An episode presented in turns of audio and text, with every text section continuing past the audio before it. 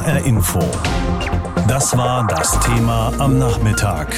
Grundlose Gewalt, wenn die Polizei attackiert wird. In einer Gruppe trauen wir uns häufig mehr zu, vielleicht auch manchmal zu viel, wenn keiner mal zwischendurch nachdenkt. So oder so ähnlich muss das auch am Wochenende gewesen sein. Da wurde an mehreren Orten in Hessen die Polizei angegriffen und immer war es eine relativ große Gruppe, vor allem junger Leute. In der Frankfurter Innenstadt wurden Flaschen, Steine und Eier auf die Polizisten geworfen. Am Ende haben die Einsatzkräfte die Lage zwar unter Kontrolle gebracht, allerdings nur mit viel Verstärkung, die hinzugerufen werden musste. Die Politikerinnen und Politiker in Frankfurt sind fassungslos und die Polizei sucht nach den Motiven. Unser Reporter Frank Angermund schildert, wie das alles angefangen hat. Bereits Freitagnacht sind auf der Frankfurter Einkaufsmeile Zeil zwei Polizisten von rund 25 Angreifern mit Steinen und Flaschen beworfen worden, als sie einen Streit schlichten wollen. Ein Beamter wird dabei verletzt. Die Frankfurter Polizei setzt deshalb Samstagnacht zahlreiche Beamte ein. Eine der Streifen wird in der Innenstadt auf der Zeil mit Steinen, Flaschen und Eiern beworfen. Die Ausschreitungen verlagern sich dann auf die Hauptwache. Dort versammeln sich bis zu 800 junge Menschen. Aus der Menge fliegen Flaschen und Eier auf die Polizisten, sagt Polizeisprecherin Chantal Emch. Wir konnten jedoch neun Tatverdächtige festnehmen und einer dieser Tatverdächtigen, ein 17-Jähriger, der wurde schlussendlich auch dem Haftrichter vorgeführt und befindet sich nun auch in Untersuchung Untersuchungshaft. Ihm wird vorgeworfen, dass er mit Pflastersteinen auf einen Streifenwagen geworfen hat. Dass dabei niemand verletzt wurde, muss ich sagen, das äh, ist wohl auch ein bisschen Glückssache gewesen. Doch wer hat sich da in der Halloween-Nacht zusammengerottet und die Polizisten angegriffen? Und warum? Frankfurts Ordnungsdezernent Markus Frank, CDU. Dazu ist es jetzt noch äh, zu früh, wenn man aber sich anschaut, zum Beispiel was auf dem Opernplatz vor wenigen Monaten passiert ist, ist uns allen klar, wer das ist. Am Opernplatz hatte es im Sommer Ausschreitungen zwischen Polizisten und jungen Leuten gegeben. Laut Polizei waren daran vor allem junge Männer mit Migrationshintergrund beteiligt. Viele aus anderen Städten. Ordnungsdezernent Markus Frank sagt, es müsse ein Blick auf die Lebensläufe der Angreifer geworfen werden. Und ich würde mich sehr freuen, wenn diese jungen kriminellen Menschen auch hart bestraft werden. Denn ich glaube, das ist äh, ganz wichtig, dass wir als Gesellschaft, und da zähle ich auch unsere Justiz dazu, ein deutliches Zeichen setzen, dass wir das nicht hinnehmen können und dürfen. Hessens Innenminister Peter Beuth, ebenfalls CDU, fordert eine Mindeststrafe von sechs Monaten Haft für Angriffe auf Polizisten und Ordnungskräfte. Frankfurts Oberbürgermeister Peter Feldmann, SPD, fordert dagegen, mehr Landes- und Bundespolizisten in den Städten einzusetzen, auch um die Corona-Regeln zu kontrollieren. Ich weiß nicht, wie im Augenblick die Auslastung am Frankfurter Flughafen ist. Ich mache da mal ein kleines Fragezeichen dahinter. Ich mache auch ein Fragezeichen dahinter, ob das jetzt äh, die Fastarbeiten sind, die der Schwerpunkt sein müssen. Da einfach klipp und klar zu sagen, ja, wir wollen in den Städten jetzt die Polizei, die es gibt. Für das nächste Wochenende wird über ein spezielles Einsatzkonzept in der Frankfurter Innenstadt nachgedacht. Einmal noch ausgehen, einmal noch ins Restaurant oder ins Kino, bevor fast alles zugemacht wird. Genau das sollten wir ja möglichst bleiben lassen am vergangenen Wochenende. Dazu haben Politiker und Fachleute immer wieder gemahnt, hat aber nicht überall funktioniert. Manche sind dann doch noch mal feiern gegangen oder haben ihrem Frust freien Lauf gelassen über diese neuen Beschränkungen in unserem Alltag, die seit heute gelten. In Frankfurt haben bis zu 800, vor allem junge Leute, sogar die Polizei angegriffen. Die wurde mit Flaschen und Eiern beworfen. Auch in Darmstadt gab es ähnliche Krawalle. Das klingt so ein bisschen wie das, was im Sommer in Stuttgart passiert war. Dort hatten ja auch junge Leute in der Stadt randaliert und ebenfalls die Polizei angegriffen. Oder auch im Sommer in Frankfurt. Dort war das auf dem Opernplatz fast genauso und jetzt eben schon wieder. Markus Frank ist für die Sicherheit in Frankfurt zuständig. Er ist Ordnungsdezernent der Stadt und ich habe ihn gefragt, wie schätzen Sie das denn ein? Also wer ist für diese Krawalle am Wochenende verantwortlich gewesen und was war möglicherweise der Grund dafür? Also wir sind natürlich noch mitten in der Analyse. Was man jetzt sagen kann, handelt es sich vor allem um eine große Gruppe junger Männer. Und äh, da ist es schon wichtig, genau hinzuschauen, sich auch mal Lebensläufe anzuschauen. Weil das ist ja ein Phänomen, das wir leider in vielen deutschen Großstädten haben. Und das, was diese jungen Leute machen, Polizisten brutal anzugreifen, das ist total krank, da muss man dagegen wirken. Aber es ist eben auch wichtig festzustellen, woher kommt diese Wut gegen unsere Polizei? Da sind wir ja schon bei den möglichen Ursachen. War das vielleicht auch eine gereizte Stimmung, gerade bei jungen Leuten, die ja schon seit Monaten kaum noch ein Ventil haben, um ihre Energie loszuwerden in irgendeiner Form? Das ist sicher nicht einfach für den einen oder anderen jungen Menschen.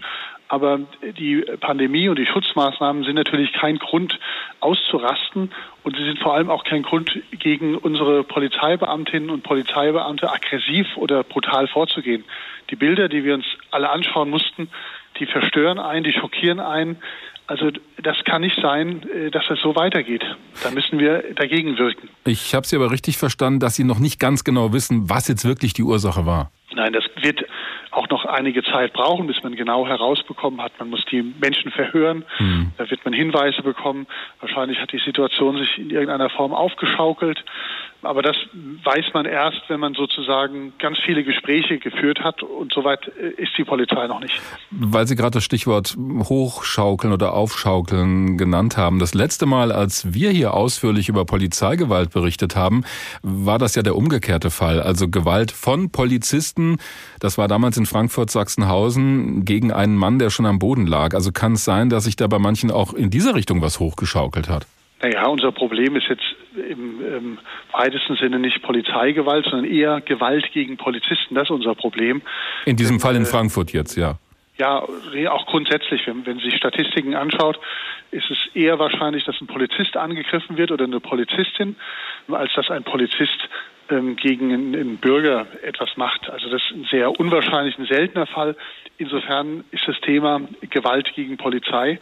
Und ich glaube, da muss man eine ganze Menge auch tun, denn die Polizei ist ja für uns da. Sie sorgt für Sicherheit in der Stadt und wir brauchen die Polizei. Wir brauchen auch Menschen, die diesen schwierigen Beruf auch ausführen. Sie haben auch schon gesagt, dass Sie jetzt nach vorne schauen wollen ein Stück weit. Jetzt haben wir gerade mal den ersten Tag dieses Teil Lockdowns oder Shutdowns.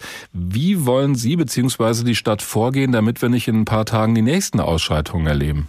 Also wir sind in intensiver Zusammenarbeit mit unserer Landespolizei unterwegs. Es kommt da sehr stark darauf an, wie man einsatztaktisch sich ähm, aufstellt und, und wo man mit welcher Stärke unterwegs ist. Das wird eines der ganz großen Themen gerade in den nächsten Tagen sein. Also Sie wollen schon Verstärkung holen nach Frankfurt? Die Polizei ist ähm, von der äh, Frau- und Mannstärke schon ordentlich aufgestellt in unserer Stadt. Sie bekommt auch noch Unterstützung. Also da sehe ich jetzt nicht das ganz große ähm, Problem, sondern es ist einfach eine Frage, während dieser langen Zeit der Einsätze immer am richtigen Ort zu sein. Das ist schon eher eine Herausforderung. Weil sich diese Gruppen spontan formieren oder? Weil diese Gruppen sehr spontan sind und auch sehr dynamisch unterwegs sind. Das kann sein, dass eine Streife vorbeikommt. Wir haben ja auch zivile Kräfte im Einsatz und sagen, es ist alles in Ordnung. Hm. Zehn Minuten später kann die Situation komplett gedreht sein. Und das ist das Problem. Also schnell reagieren, höre ich daraus. Jetzt schnell und dezentral äh, unterwegs sein und, und zu versuchen, so viel Fläche wie möglich in der Überwachung zu haben. Und, und das macht es ein bisschen kompliziert in einer großen, äh, attraktiven Stadt wie Frankfurt am Main. Äh, ja, da brauchen Sie ja auch Leute. Und Oberbürgermeister Peter Feldmann hat ja auch die Bundespolizei sinngemäß zur Hilfe gerufen. Das heißt, die Stadt Frankfurt alleine ist dem offenbar doch nicht ganz gewachsen. Oder höre ich da was Falsches raus? Naja, es gibt ja verschiedene Polizeien. Die Landespolizei, die Stadtpolizei und auch die Bundespolizei. Und zurzeit sind wir gerade dabei, das so zu koordinieren, dass wir uns gegenseitig am besten unterstützen. Ähnliche Fälle hat es ja schon auch im Bahnhofsviertel gegeben, wo wir intensiv mit der Bundespolizei zusammengearbeitet haben. Die machen einen guten Job und da geht es einfach darum, wie man sich abspricht, wo die Kräfte an welcher Stelle im Einsatz sind. Wenn da jetzt aber, ich übertreibe es mal ein bisschen, an jeder Ecke die Polizei steht und wir so eine massive Präsenz haben, kann das Leute nicht erst recht provozieren? Also die einen mögen sich eingeschüchtert fühlen, aber die anderen sagen vielleicht, na jetzt erst recht. Naja, wenn ich ein großes Aufkommen an Polizeikräften sehe, da freue ich mich, weiß, dass die Stadt sicher ist. Sie sind ja auch Ordnungsdezernent. Ja, aber ich finde, wir müssen ja nur mal mit den Einsatzkräften reden. Das sind ganz äh, gewöhnliche Bürgerinnen und Bürger unseres Landes, haben ein hohes Engagement. Da muss niemand sich provoziert fühlen, wenn er einen Polizeibeamten sieht. Ganz im Gegenteil. Die haben es verdient, dass sie unterstützt werden. Die leisten eine gute Arbeit. Dieses Coronavirus nimmt uns ja viele Dinge, die Spaß machen, bei denen wir auch mal Dampf ablassen können. Das könnte eine mögliche Erklärung dafür sein, dass manche Leute jetzt über die Stränge geschlagen haben, noch bevor diese neuen Regelungen, also dieser Teil-Lockdown überhaupt angefangen hat. So war das am Wochenende auch in Darmstadt.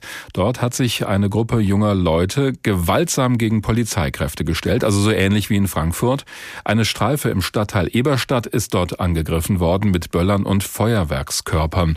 Unsere Darmstadt-Reporterin Vaja Stavrianos fasst die Ereignisse zusammen. Auch hier fängt es wie so oft bei solchen Randalen der letzten Tage an mit einer Gruppe überwiegend Jugendlicher, die sich in diesem Fall auf einem Bolzplatz versammeln und sich nicht an die Corona-Regeln halten.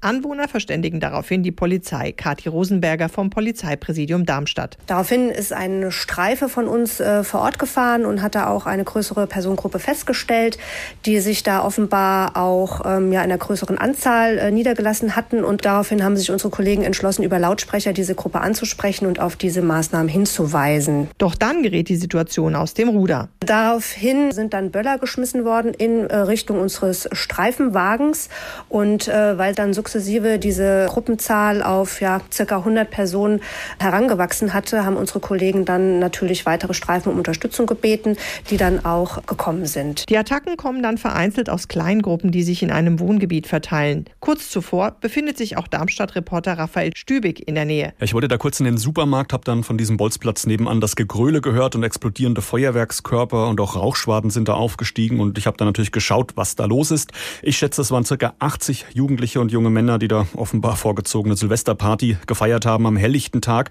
und dann bog auch schon der erste Streifenwagen um die Ecke, der später dann laut Polizei auch mit Böllern beworfen wurde. Das habe ich selbst aber nicht gesehen. Zum Glück wird niemand verletzt. Offenbar ist die Attacke auf die Polizei in Darmstadt nach den bisherigen Erkenntnissen nicht geplant oder irgendwie im Vorfeld organisiert worden. Aber das alles ist noch Gegenstand der Ermittlungen. Bilanz 23 vorläufig Festgenommene, bei denen Knallkörper gefunden werden. Sie sind aber inzwischen wieder frei. Gegen einen 14-Jährigen aus Pfungstadt hat die Polizei ein Strafverfahren eingeleitet. Er wurde dabei gesehen, wie er einen Böller in Richtung Polizeistreife geworfen hat. Von seinem Handy erhoffen sich die Beamten jetzt mehr Informationen darüber, warum die Gruppe sich so gewalttätig gegenüber der Polizei verhalten hat. Blaulicht in der Nacht, die Polizeisirene schallt durch die Straßen der Stadt. Das war eine größere Aktion am Wochenende und sie hat auch noch ein Nachspiel. Es kommt in Frankfurt öfter mal vor, dass mitten in der Nacht die Polizei ausrücken muss zu einem Einsatz, wie in jeder größeren Stadt halt. Was sich da am Wochenende abgespielt hat, war allerdings außergewöhnlich und von einer Gewalt geprägt, wie wir sie nicht häufig erleben. In der Nacht von Samstag auf Sonntag haben sich etwa 500 bis 800 Personen auf der Zeil zusammengerottet, so schildert das die Polizei. Dann sind Steine, Flaschen und auch Eier auf die Einsatzkräfte geflogen. Neun Leute wurden vorübergehend festgenommen. Auch in Darmstadt sind Polizisten angegriffen worden. Unser landespolitischer Korrespondent Nikolaus Buschlüter verfolgt, wie das in Wiesbaden diskutiert wird. Wir haben vorhin miteinander gesprochen.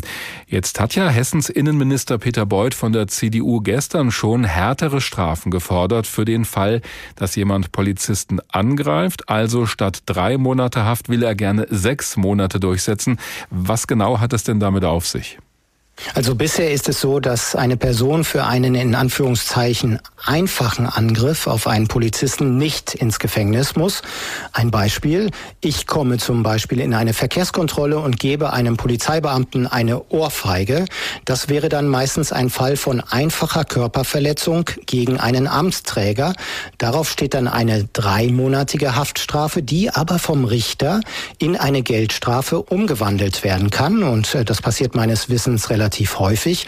Und Innenminister Beuth findet diese Geldstrafe einfach zu wenig. Er fordert für Angriffe auf Amtsträger eine wirklich abschreckende Strafe, nämlich sechs Monate Haft. Die können dann nämlich nicht mehr in eine Geldstrafe umgewandelt werden. Was sagt denn die Opposition zu diesem Vorschlag, härtere Strafen einzuführen? Und vor allem auch, was sagt der Koalitionspartner dazu, die Grünen? Ja, also von der Opposition gibt es wenig überraschend äh, keinen bis überhaupt keinen Applaus für diesen Vorschlag. Die SPD sagt, der Ruf nach härteren Strafen sei ein beliebtes Ritual von Innenminister Beuth. Es gehe aber darum, den schon bestehenden Strafrahmen voll auszuschöpfen. Auch die Linke mahnt, Strafverschärfungen seien untauglich und populistisch. Die FDP fordert mehr Polizisten und mehr Staatsanwälte, um Gewalt gegen Beamte besser verfolgen zu können. Die FDP fordert auch härtere und schnellere Strafen. Tja, und die Grünen, der Koalitionspartner der CDU, die zeigen sich so skeptisch äh, angesichts der Offensive von Beuth und haben mir ausgerichtet, dass sie sich statt Strafverschärfungen doch eher wünschen würden, dass der bestehende Strafrahmen konsequent angewandt wird. Also fast die gleiche Haltung wie bei der SPD. Das heißt, in Hessen ist Beuth allein auf weiter Flur mit seinem Vorschlag. Und solange das Bundesjustizministerium in Berlin sich sowieso nicht bewegt, wird es keine sechsmonatige Mindesthaftstrafe für Gewalttätige gegen Polizisten geben. In den vergangenen Jahren hat sie in Hessen nicht nur mehr Angriffe auf die Polizei gegeben, laut Statistik, sondern auch auf Rettungskräfte und die Feuerwehr. Wie war das denn in diesem Jahr bislang? Also das kann man jetzt noch nicht mit Sicherheit sagen, weil wir sind noch nicht ganz am Ende des Jahres, aber die Zahl der Angriffe könnte sinken wegen Corona. Denn insgesamt ist die Kriminalitätsrate in Hessen sowieso schon gesunken. Es gibt weniger Einbrüche, weniger Raubüberfälle, im Übrigen auch weniger Verkehrsunfälle, weil einfach viel mehr Menschen wegen Corona zu Hause bleiben. Deshalb könnte es auch in diesem Fall sein, dass die Zahl der Angriffe gegen Polizisten die 4000 Fälle vom letzten Jahr nicht erreichen in diesem Jahr. Allerdings hat es natürlich in diesem Jahr schon herausragende Ereignisse, so werden sie von der Polizei auch selbst bezeichnet, gegeben. Zum Beispiel diese Art Hinterhalt auf Beamte in Dietzenbach und äh, die gewalttätigen Angriffe am Frankfurter Opernplatz.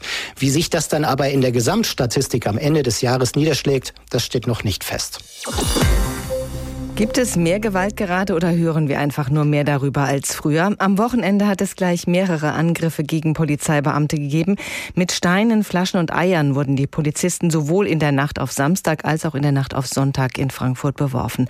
Am Freitag war die Polizei eingeschritten, um einen Streit zu schlichten, woraufhin die Situation dann eskaliert ist. Am Samstag war es eine Polizeistreife, die angegriffen wurde von mehreren hundert Personen. In Darmstadt-Eberstadt wurde am Samstagnachmittag ein Polizeiwagen von einer Gruppe von etwa 100 Personen mit Knallkörpern beworfen. Die Polizisten hatten auf einen Verstoß gegen die Corona-Maßnahmen hingewiesen. Aggressionen wie diese scheinen zuzunehmen. Die Randale am Opernplatz ist uns ja auch noch in Erinnerung. Ich habe darüber mit Julian Jung vom Leibniz-Institut der Hessischen Stiftung Friedens- und Konfliktforschung gesprochen und ich habe ihn gefragt, als Konfliktforscher hat er natürlich einen besonderen Blick auf solche Ereignisse. Was geht Ihnen da durch den Kopf? Dass man das äh, natürlich untersuchen muss. Es äh, irritiert einen immer, wenn äh, Gewaltanwendung von welcher Seite auch immer so offen zutage tritt. Wir haben allerdings jetzt hier keine Sondersituation, dass wir in Frankfurt das haben. Wir hatten Ereignisse in Stuttgart, in Berlin, in Hamburg. Sie sprachen es auch an. Mir geht aber vor allem im Kopf herum, dass man es einordnen sollte. Einordnen vielleicht in einige langen Linien. Es ist kein neues Phänomen. Äh, schauen Sie sich mal an, was in den 60er und 70er Jahren publiziert und diskutiert wurde. Auch da ging es um Nichtakzeptanz von politischen Ordnungen, um äh, Gewalt gegen den Staat, gegen Institutionen. Es ging auch immer in Hamburg um 1. Mai, um auch mal heiß her, um Polizeigewalt. Ich äh, warne immer davor, zu aktuell zu denken und diese Linien zu sehen und dann gleich zu sagen, hier gibt es einen Bruch, hier gibt es eine neue Herausforderung, hier gibt es eine neue Eskalationsstufe. Zahlen geben das gar nicht so her. Wir sehen einen leichten Anstieg tatsächlich in den äh, BKA-Statistiken, dass immer mehr Gewalt gegen Polizisten und andere Staatsbedienstete ausgeübt wird, aber die Anstiege sind nicht so hoch und sie sind teilweise auch darauf zurückzuführen, dass man die Kategorien änderte, Strafgesetzbuch 114 beispielsweise. Mhm. Und dass wir trotzdem verstehen müssen, warum Gruppierungen, Individuen zur Gewalt neigen, wie damit präventiv umgegangen werden kann oder dann auch im Akutfall umgegangen werden kann. Das sind die Fragen, die uns natürlich beschäftigen. Der Frankfurter Ordnungsdezernent Markus Frank sieht ein grundlegendes gesellschaftliches Problem. Wir hören da mal rein. Also das sind erschreckende Bilder, auch bei uns in der Stadt. Und leider ist das nicht so, dass das nur ein Gefühl ist. Auch statistisch muss man leider sagen, der Respekt vor Schutzleuten nimmt äh, ständig ab. Wir müssen uns die jungen Leute, die sowas machen, genau anschauen, die Lebensläufe anschauen, weil mit denen stimmt ja was nicht und wir müssen schauen, wo kommt dieser Bruch her. Also Herr Frank sieht da einen Bruch, einen aktuellen Bruch. Sie haben die äh, langen Linien, die wir betrachten müssen, angesprochen, aber sehen Sie auch einen aktuellen neuen Bruch? Nein, eigentlich nicht wirklich. Ein äh, Bruch bedeutet etwas sehr plötzlich sich änderndes. Und äh, wir sehen eher schleichende Prozesse, dass gewisse Phänomene zunehmen. Beispielsweise erleben wir zunehmend mehr sichtbare Extremisten und Gewalt. Wir sehen aber in den Zahlen nicht unbedingt, dass die Anzahl derjenigen, die äh, gewaltaffin eingeordnet werden auf allen Seiten des politischen Spektrums jetzt massiv zunehmen. Wir sehen auch nicht, dass Demokratiemüdigkeit zu beobachten ist in unseren zahlreichen Studien, die es in Deutschland gibt. Wir sehen auch äh, nicht, dass Xenophobie auf dem äh, Vormarsch ist. Aber wir sehen eben Veränderungen, dass es schleichend zunimmt, dass es sichtbarer wird. Und wir erleben aber eine Sache, die uns tatsächlich in der Forschung sehr umtreibt, das ist der technologische Wandel, die Rolle des Internets, sozialer Medien, dieser Dynamiken.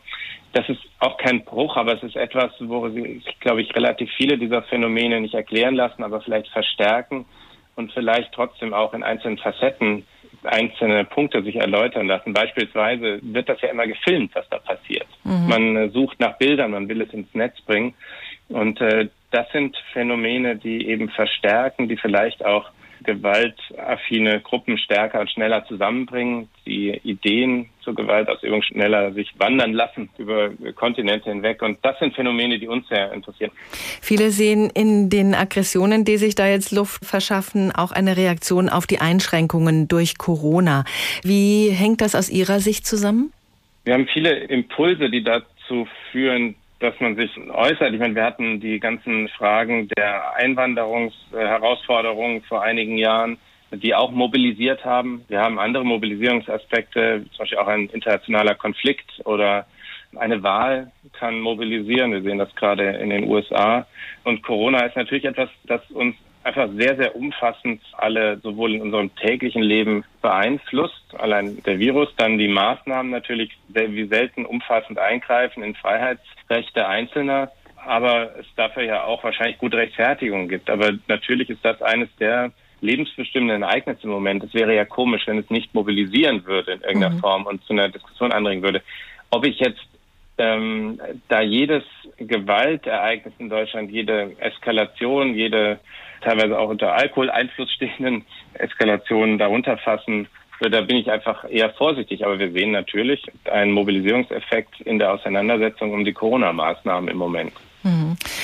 Auch wenn man das jetzt eher langfristig und vielleicht weniger dramatisch sieht wie Sie, es gilt auf jeden Fall, die Jugendlichen irgendwie aufzufangen. Ich glaube, darüber kann man sich sehr schnell einig werden, einen Bruch auch nicht zuzulassen. Wie kann man denn präventiv wirken? Ja, das war der andere Punkt von dem Zitat von dem Frankfurter Dezernenten, den Sie vorhin einspielten, dass er das als gesellschaftspolitisches Problem auffasste. Und äh, das ist tatsächlich etwas, was wir auch mal wieder sagen. Es ist kein gesellschaftspolitisches Problem in dem Sinne, dass es unsere ganze Gesellschaft umfasst, aber dass es eine Herausforderung ist, vor der unsere gesamte Gesellschaft steht, sich damit auseinanderzusetzen. Und das bezieht sich dann beispielsweise bei Jugendlichen natürlich auf die Regelstrukturen, Schulen, Bildung. Äh, in diesen Bereichen müssen wir überlegen, wie wir stärker diese Fragen von politischer Bildung, Streit, Auseinandersetzen, Faktenwissen, Medienkompetenz hineinbringen und dann aber auch äh, in alle möglichen Schulen, zur Weiterbildung, Berufsschulen, dass wir äh, diese Zugriffe staatlicherseits auch nutzen, um hier diese Präventionsmaßnahmen einzuführen. Wir haben aber auch andere Präventionsbegriffe, die viel weiter sind. Da geht es dann auch darum, einzelne Bevölkerungsgruppen, die bereits Risikogruppen sind oder schon tatsächlich gewaltaffin sind, wieder einzufangen. Auch das ist Prävention. Die Frage ist, wie gehen wir mit diesen bereits gefährlichen äh, Gruppen um? Wie kommen wir an sie ran? Wie kommen wir in Dialog mit ihnen? Und da sind wir in Deutschland zum Glück zivilgesellschaftlich mit ganz vielen Projektträgern, ganz Deutschland, lokal, auf Landesebene eigentlich sehr gut aufgestellt. Und die gilt es zu stärken. Und die gilt es auch zu stärken in ihrer Arbeit, dass sie nicht unterfinanziert sind, nicht zu kurzfristig finanziert sind, sondern langfristig ihre sehr, sehr wertvolle Arbeit für diese Gesellschaft machen. Und zuletzt geht es auch um politische Kommunikation, dass wir Wissenschaft natürlich auch, aber vor allem natürlich Politikerinnen und Politiker, diejenigen, die Interessen vertreten, sich hier eher einordnend und äh, differenzierend äußern zu diesen Gewalttaten und sie auch einordnen, ohne zu Schnellschüssen zu neigen, weil die ja auch wieder Mobilisierungspotenziale haben. Mhm, apropos Schnellschüsse, also Prävention ist wichtig. Wenn was passiert, dann ist die Politik natürlich auch in einer Situation, wo sie handeln muss. Hessens Innenminister fordert härtere Strafen, mindestens sechs Monate Haft, keine Geldstrafe mehr. Ist so ein Vorgehen förderlich? Der Ansatz muss immer umfassend sein und das repressive Element ist immer nur eines. Und äh, es wird leider immer zuerst oft öffentlich nach den repressiven Elementen gerufen, deren Wirkung teilweise zumindest umstritten ist. Er hat ja ein ganzes Maßnahmenbündel aufgezählt und jetzt nicht nur gesagt, also äh, hier geht es um, um Straferhöhung. In unserer Einschätzung nach ist es so, dass die äh, wirklichen Investitionen tatsächlich in die Primärprävention, politische Bildung, in die zivilgesellschaftlichen Präventionsanstrengungen laufen sollten, die einfach sehr langfristig nur wirken, wo man einen langen Atem benötigt. Und ich halte diese eher repressiven Forderungen für nur einen ganz, ganz kleinen Teil dessen, was eigentlich gemacht werden muss. Und nur in der Gesamtschau wirken sie zusammen. Und deshalb ist dieser Schrei nach Sicherheitsmaßnahmen und nach Verschärfungen und so alleine oft eher kontraproduktiv, teilweise auch, je nachdem wie er geäußert wird, nicht diese Stellungnahme, aber oft wird so auch stigmatisierend einzelnen Gruppen gegenüber und hat dann eher negative Effekte. HR Info. Das Thema. Wer es hört, hat mehr zu sagen.